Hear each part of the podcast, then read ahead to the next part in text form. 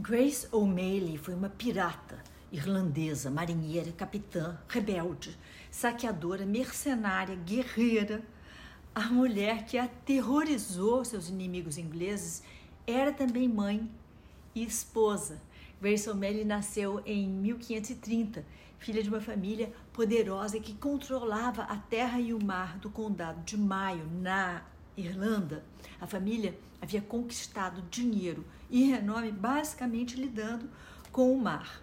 Eram marinheiros e piratas habilidosos e chegavam a fazer negócio com países assim tão distantes quanto a Espanha era naquela época. Grace aprendeu a navegar ainda cedo e virou uma marinheira de excelência. Mas além disso, ela teve acesso a uma boa educação. É provável até que ela falasse latim e um pouco de inglês, além de ter aprendido francês e espanhol nas viagens que ela fez, as viagens marítimas. Grace se casou com um homem de uma família tão poderosa quanto a sua. O marido foi assassinado em uma emboscada e a pirata vingou a sua morte, matando todos os envolvidos. Acontece que quando ela enviou em é, mais de 200 homens, trabalhavam para ela em navios de sua propriedade que levavam o seu nome. Então, ela só fez aumentar o seu poderio.